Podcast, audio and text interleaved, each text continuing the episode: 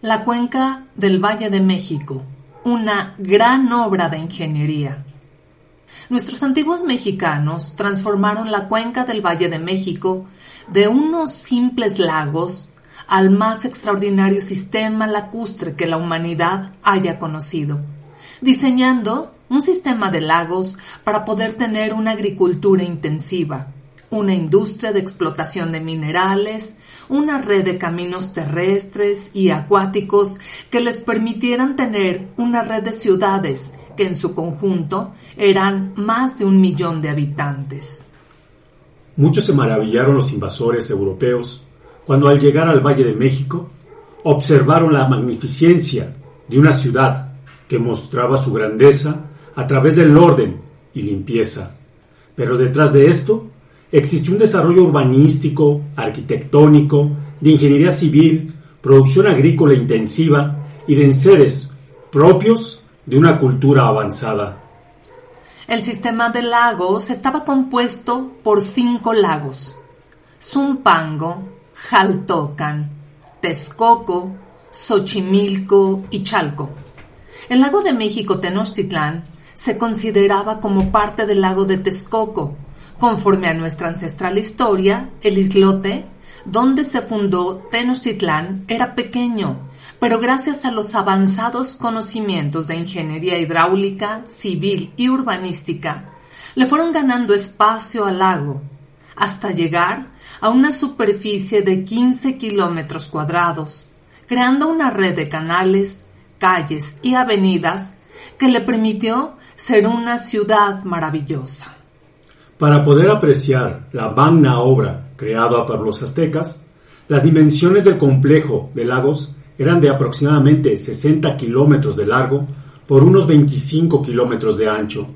además de que la cuenca de México está clasificada como el lugar donde se tiene los mantos freáticos más grandes del mundo, teniendo 45 ríos que aportaban sus cauces a los lagos 15 de ellos perennes o permanentes, y el resto durante la temporada de lluvia, entre los meses de junio a septiembre. La cantidad de agua promedio que cae en esta temporada es de aproximadamente 700 milímetros por año,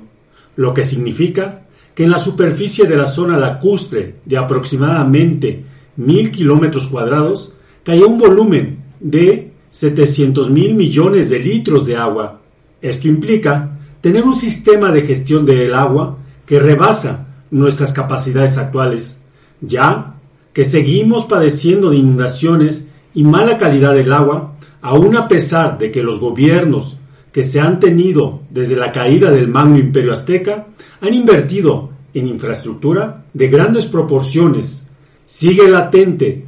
el colapso del sistema de manejo del agua. Otro punto importante a destacar fue cómo nuestros ancestros resolvieron inteligentemente la comunicación e intercambio de mercancías entre Tenochtitlán y Texcoco, en la parte oriente de la ciudad por medio de embarcaciones de diferentes tamaños. Uno de los comentaristas menciona que se podía contar en el tránsito y en los embarcaderos más de 30.000 embarcaciones. Con una población estimada de más de un millón de habitantes en la cuenca, con base a estudios antropológicos elaborados por William T. Sanders, debían de desarrollar un sistema de producción de alimentos y enseres para toda la población, lo que implicó crear un sistema de producción intensivo con las chinampas en diferentes zonas de la cuenca como Xochimilco y Chalco, en los valles aledaños como el de Apan, una red de canales de regadío que les permitió a esta zona ser un gran productor agrícola, porque existían varios manantiales y una pequeña zona lacustre,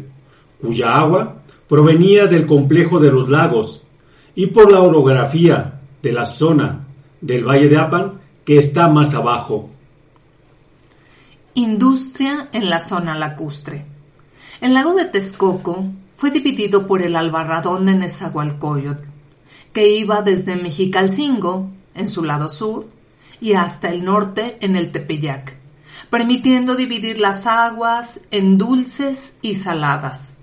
En el lago de Texcoco, por sus propiedades salinas, se producía teocuitláhuatl, alga espirulina, tequesquite, sosa cáustica, etc.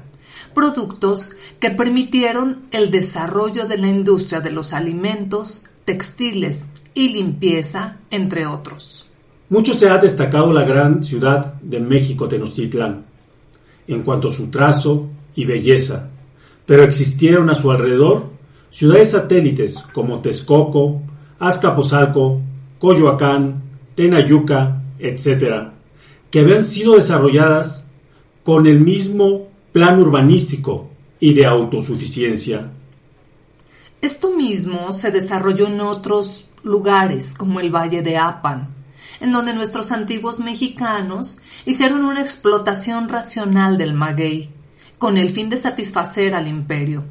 como se menciona en la obra La relación de Tepeapulco, en que los naturales fabricaban miel, vinagre, vino y diferentes cocimientos medicinales a partir del aguamiel. Producían también mantas, sogas y cordelería de la fibra del maguey, empleaban los quiotes y las pencas para construcción de viviendas y obtenían numerosos medicamentos de casi todas sus partes. Gracias a todo lo descrito anteriormente, nos permite dilucidar la grandeza de la Ciudad de México Tenochtitlan y de todas sus ciudades satélites.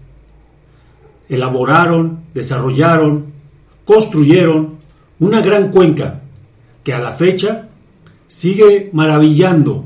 a todos aquellos que tienen oportunidad de conocer todas estas obras, ya que nuestro magno imperio siempre estuvo preocupado de estar en armonía con la naturaleza, de sacar el mejor provecho de los espacios